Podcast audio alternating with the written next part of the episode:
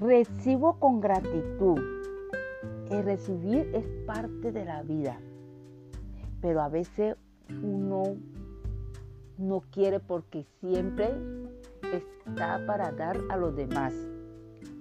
A lo largo de los años he dado de mi tesoro generosamente y he compartido mi tiempo y mis talentos con los demás, siendo voluntaria en un hospital o en la iglesia. También ayudando a personas en la tienda. Sé que darme bendice sin medida. Y eso es parte fundamental, si es una parte fundamental en mi vida. Muchas veces me resisto a los regalos que me dan generosamente.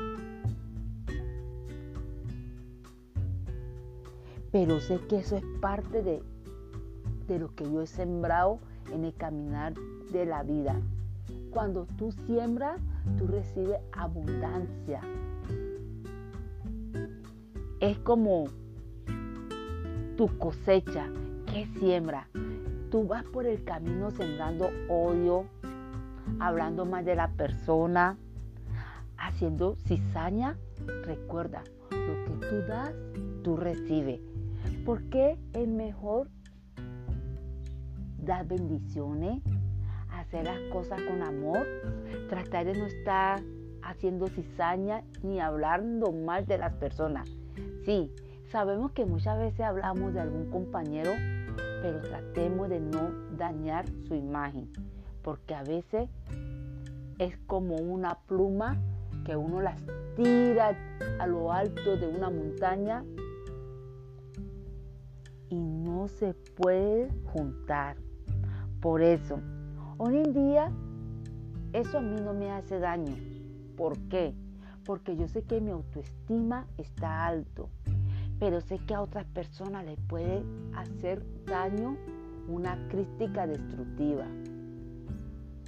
A veces hacemos crítica con otras personas, pero cuando nos toca a nosotros, nos sentimos. Por eso, no le hagas a nadie lo que no quiere que te hagan así. Ley de oro. Es lo que tú das vas a recibir. Hoy practico de recibir con, con un propósito de tranquilidad. Me doy cuenta que los regalos que recibo son por merecimiento propio. Y si me llega a pasar algo negativo, solamente digo gracias, porque eso me sostiene.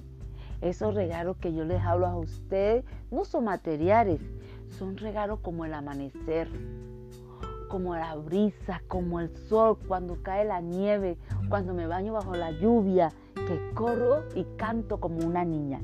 Esos son mis regalos.